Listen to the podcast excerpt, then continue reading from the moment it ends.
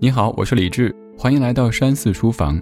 今天为你解读的书，你肯定听过，它叫《解忧杂货店》。如你所知，东野圭吾是日本当代最负盛名的推理小说家之一。他以处女作《放学后》获得第三十一届江户川乱步奖，代表作《嫌疑犯 X 的现身》更是囊括了日本三大推理小说年度排行榜的第一名。但是对于以推理小说家身份成名的东野圭吾而言，今天解读这本书《解忧杂货店》非常的特别。因为即使在最宽泛的意义上，我们也顶多只能说这是一部悬疑小说，而非推理小说。可是这本书所获得的好评，竟然不亚于前面说到的两本代表作，更是获得了东野圭吾最赚人眼泪的作品称号。除了小说销量达到八百万册，还改编成为不同语言的电影和舞台剧，影响力非常的惊人。可以说，从这本书面世以来，就连续获得了国内外畅销书前列的好成绩。那么，这本书究竟写了什么样的故事？又为什么受到如此热烈的欢迎，让无数人为之感动落泪呢？故事是从二零一二年九月十三日的凌晨开始的。三个日本小伙子祥太、敦野和幸平抱着沉沉的手提袋，在深夜的停车场当中商量该怎么样度过时间，等到天明。他们三个人刚刚行窃了一户有钱人家，没想到在逃离现场的路上，车子意外抛锚。在祥太的提议下，他们躲进附近的一家废弃老屋，门口的招牌上写着“浪矢杂货店”。就在他们查看环境的时候，突然发现有人从门口递入一封信，落款处写着“月兔”两个字。三个人瞬间紧张起来，战战兢兢地打开一看，原来是一位准奥运选手的咨询。她的男友身患绝症，时日不多，她想多陪伴男友，但是她又不希望影响选手资格赛前的紧凑训练。正在自己不知道该如何是好的时候，听到了浪矢杂货店的传闻。因此，抱着一线希望写下这封咨询信。三个人读完了信，一头雾水。这封信既不像是恶作剧，也不像是警察的试探，但是内容却让三人都摸不着头脑。随后，敦也从屋中找到一本杂志，发现其中一篇的报道，标题是《解决烦恼的杂货店》。文中写道：“这间杂货店能够解决任何烦恼。”只要把想咨询的事情写在信里，晚上投进卷帘门的信件入口，第二天就能够从屋后的牛奶箱里得到答案。报道里提到的杂货店正是这家浪矢杂货店。小偷三人组终于弄清了那封信的来历。一番争论之后，他们提笔写下回信，建议他带着男友一起参加集训。没想到的是，他们的回信刚刚投入牛奶箱，就立马消失了。而在门口又立刻出现了一个署名月兔的人写来的回信。这时三人才觉得事情有些蹊跷。仔细想想，月兔说自己要参加明年的奥运会，但是伦敦奥运会几天之前刚刚才闭幕。从回信内容来看，月兔甚至不知道手机是什么。现在真的还有这样的人吗？三人心中的疑团越滚越大。根据种种反常的迹象。他们终于确定了，这是一封来自过去的咨询信。不知道什么原因，这间杂货店的时间流速跟外面不同。小偷三人组正在跟过去的人通信。紧接着，他们根据第四封来信透露的资讯判断，月兔要参加的应该是一九八零年的莫斯科奥运会。可是三个人回忆起来，因为政治原因，莫斯科奥运会最后并没有日本的身影，因为日本没有参赛。也就是说，月兔无论如何都参加不了奥运会。从结果来看，月兔当然应该陪伴男友，但是又不能够透露未来，那该怎么说服月兔呢？小偷三人组只好用越发强硬的措辞，要月兔和男友放弃参加奥运会的念头，好好的陪伴彼此。但是月兔另有苦衷，犹豫不决，让他们陷入到不断的书信往来当中。月兔最后给三人寄来一封感谢信，这非常出乎他们的意料，因为月兔的感谢让他们感受到了尊重。他们充满焦躁的回信，最后却换来月兔的敬意。三人的回信帮月兔解决了烦恼，而与此同时，月兔的这封信也正在悄悄地改变着。敦野、祥太和幸平三人。随着日子一天天过去，小偷三人逐渐的明白，这家浪矢杂货店是一位叫浪矢雄志的人经营的。浪矢雄志的老伴因为心脏病而去世，在悲痛当中度过了很长的时间，最后步入老年，雄志只能孤独的生活。后来，浪矢雄志在亲人的鼓励下开了一家杂货店，杂货店的名字叫做浪矢杂货店，因为浪矢和解忧的日文读音有些相近。于是周围的人开玩笑调侃熊志：“那可以咨询烦恼吗？”熊志笑着说：“可以呀。”于是便真的有人跑过来咨询了。起初，熊志会把人们问的问题和答案写在便签纸上，然后贴在墙上。后来，渐渐的，咨询烦恼的人越来越多，咨询的方式就变成了咨询者晚上把写好的信投进卷帘门，第二天在杂货店后面的牛奶箱当中取走回信。就这样，熊志用自己的善心解答着生活中那些有烦恼的人所提出的问题，直到自己病重离世。他留给儿子一封遗书，遗书上这样的写道：“拜托儿子，在他的三十三周年忌日快要到来的时候，通过某种方式告知世人，在他去世的那一天凌晨零点到黎明这段时间，浪矢杂货店的咨询窗口将会复活，而此刻。”正是雄志三十三周年忌日，小偷三人组在这个地方穿越时空，读到了浪矢雄志和客人之间的信件，他们也读到了浪矢雄志住院之后那些没能答复的信件，于是他们决定帮雄志这个忙，和过去的人通信。此后，他们又接到另外几位客人棘手的咨询，其中一位客人叫松冈克郎，一直梦想着当一名职业歌手。在大学辍学之后，依然追寻自己的音乐梦想，在东京摸爬滚打了三年多，处处碰壁，怀才不遇。没有演出机会的克朗，只能在孤儿院演出，在孩子们好奇又崇拜的眼光里，找到唯一的慰藉。几次演出以后，孤儿院的一个孩子引起了克朗的注意。这个孩子叫做小晴，无论做什么事情，他一直带着一种忧郁的表情。对克朗的表演也完全不感兴趣。直到克朗演奏了自己所创作的歌曲《重生》，小女孩表现出好奇的表情。而演出结束以后，小女孩甚至要求松冈克朗能够再吹奏一遍《重生》。交谈过程中得知，小女孩是一个音乐天才，只要她听过一遍的曲子，她都能记下来。小晴问松冈先生：“怎么不去当职业歌手呢？”松冈回想起自己八年前为了追逐音乐梦想离开大学，直到奶奶过世才回家。这次回家，他了解到父亲的身体越来越差，家族传承的鲜鱼店又无人继承，他必须在梦想和家人之间做出一个选择。他为此感到深深的苦恼，于是想寻求一个答案，就给浪矢杂货店写了一封信。前两次的回信，杂货店的解答都是劝他继承父业。而当第三封信投递之后，克朗在杂货店边吹起了自己创作的那首《重生》。一开始反对松冈克朗遥不可及的音乐梦想的解答者，听了曲子之后改变了看法，并且回信鼓励，肯定了克朗在音乐这条路上的努力绝对不会白费。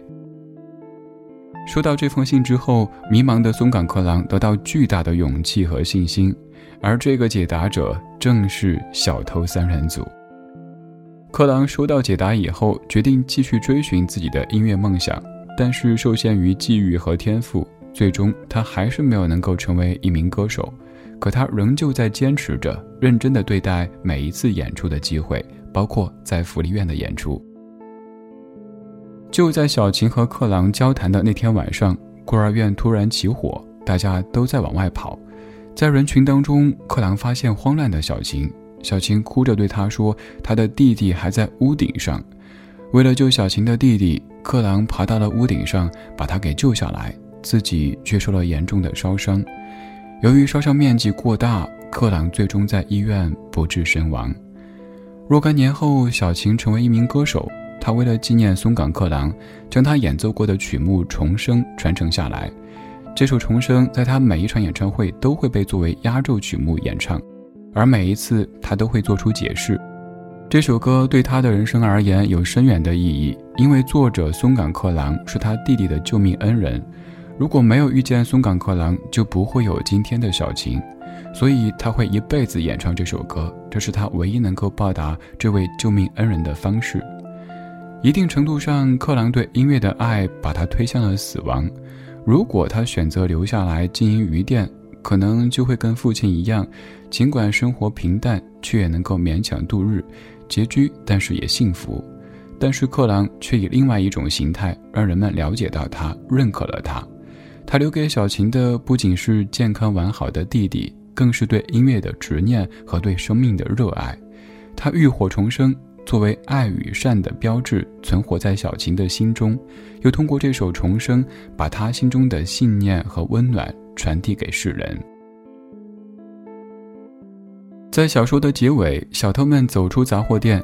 往信箱里投了一张白纸，因为他们觉得杂货店可以收到来自于几十年前的信件，这本身并不是难以接受的事情。但是在杂货店里回复的信件，竟然也可以被几十年前的人看到，这就有些不可思议了。他们想试一下这张白纸会不会真的被送到过去。他们投进信箱的白纸条，正好在浪矢雄志的儿子回到杂货店那天晚上被发现了，并且带给了浪矢雄志。他们不久就收到老人的回信，那封信穿过时间的隧道，深情而充满力量，劝慰他们说：如果把来我这里咨询的人比喻成迷途的羔羊，通常他们手中都有地图，却没有去看，或者是不知道自己目前的位置。但我相信你不属于这两种情况，你的地图是一张白纸，所以即使想决定目的地，也不知道路在哪里。换一个角度来看，正是因为是一张白纸，才可以随心所欲地描绘地图，一切全在于你自己。我衷心的祈祷，你可以相信自己，无悔地燃烧自己的人生。这段话乍一看只是一碗鸡汤，却很简单动人。最终，三个小偷也从解忧杂货店获得了人生的答案。听完了故事，有没有发现《解忧杂货店》是一本很奇异的小说呢？刚读完一小段之后，你会觉得就这样，很平淡嘛？这就是销量超过了《白夜行》的畅销书。可是随着阅读的越渐深入，你也会越加发现这本书的好。看完全书，不得不佩服作者他的构思之精巧。第二部分的内容，我们就来了解一下东野圭吾如何穿针引线的以小人物的故事展现日本社会的千姿百态。在解忧杂货店当中，其实处处巧妙地隐藏了近代日本经济与政治史的线索。例如，我们前面说到的月兔的故事，就通过店内收藏的杂志提到浪矢杂货店受理烦恼咨询的年代。日本正好面临第一次石油危机的威胁，而月兔原本打算参加的莫斯科奥运会之所以被日本抵制，也正是在冷战局势下，因为1979年苏联入侵阿富汗，日本响应美国呼吁而采取的行动。而在克郎的故事里，克郎在传承鱼店还是追求音乐梦想之间烦恼着。这则故事牵涉到的是日本经济崛起之后，社会流动性提高、社会和职业转型的问题。不过，生活在经济不景气时代的小偷三人组却在回信当中质疑他的梦想过于天马行空，还是赶紧回乡继承家业为妙。小偷三人组现实的回答投出了他们所身处的环境，让身为读者的我们察觉到，在日本经济停滞的状态下，越来越艰难的生存环境。但更值得我们注意的是，在本书的最后，东野圭吾终于揭晓了小偷三人组的来历。祥太被家电商场毫无预警的裁员，现在只能在便利店打工勉强度日。幸平原来是汽车修理厂的员工，但是今年五月修理厂突然倒闭，目前暂住在员工宿舍里待业。而敦也到前两个月为止一直在配件加工厂上班，但是某天为总公司的业务疏忽背锅以后，终于忍无可忍，甩手不干。类似的事情已经不止一次的发生在敦也这样的底层劳工的身上了。在一九九零年泡沫经济破裂之后，一九九七年的亚洲金融海啸以及二零零八年的金融危机接连重创日本。使得日本企业终身雇佣制的神话终究也无法再持续下去。今年越来越多的公司在采取绩效制的同时，提高裁员的频率，并且大量雇佣派遣人力，劳动条件越发的不稳定，就业品质也越来越恶劣。身处社会底层的小偷三人组，显然是这一系列变迁的受害者，体现了两千年以来日本经济进一步恶化。这样的人物设定，显然有意引导读者去思考劳动环境的问题和底层劳工的困境。以及这几十年来，日本究竟是怎样阴差阳错的走到如今这一步的？我们可以清楚地察觉到，无论同不同意作者的观点，《解忧杂货店》并不只是一本天马行空、温馨感人的奇幻小说，更是东野圭吾对当代日本经济变迁的认识和批判。到这里，这本《解忧杂货店》的重点部分就讲完了。我们最后再来总结一下：第一。这本书讲述了在一家杂货店里，只要写下烦恼，投进店门前的卷帘门口，第二天就会在店后的牛奶箱里得到回答。许多人将困惑写成信件，投进杂货店，奇妙的事情随即不断发生。第二，在解忧杂货店当中，每个人生命轨迹之后都有一个更大的历史背景。作者东野圭吾的用意，便是要在编织一个又一个日本人生命故事的同时，编出一幅战后日本历史的浮世绘。每一个孩子在成长的过程当中，都可能会遇到一些老师和课本未曾教过的问题；每一个成年人在进入社会以后，都会经历一些理想和现实之间的抉择。每一个年暮故去的老人，都会有一段心中无法释怀的情节。比如说，我们自己在小的时候，肯定也曾有过无数的问题和烦恼。他没法告诉忙碌的爸妈，因为他们每天忙到只有吃完饭的时间才能够短暂的交流沟通一下。当然，也不能告诉身边的同学，因为第二天他们就会分享给其他同学，最后全班全校都知道。很可惜，在我们的童年里，没有找到可以倾诉秘密的树洞，也没有找到可以为我们写出答案的解忧杂货店。也许每一个人都会有迷茫无措的时候，面临两难的选择，不知道该怎么样做，也不知道该向谁去诉说。这个时候，我们多么希望有一个人可以倾听自己内心的声音，帮忙看清楚处境，然后替我们做出正确的选择呢？这样美好的解忧杂货店，终归只能存在于小说当中。我们在生活里所遇到的忧，所遇到的愁，还要靠自己一点一点去攻克、去解决。然后，我们可以继续听听老歌，好好生活。在被疫情困扰的日子里，我们的生活中可能也多了很多忧、很多愁。但愿这样的一本解忧杂货店，也可以帮你解一些忧、解一些愁。今天解读就到这里，但我知道这一期的解读并不能够完全满足你阅读的欲望，所以如果有机会的话，也欢迎找来整本书，从头到尾认真的看一看这本解忧杂货店。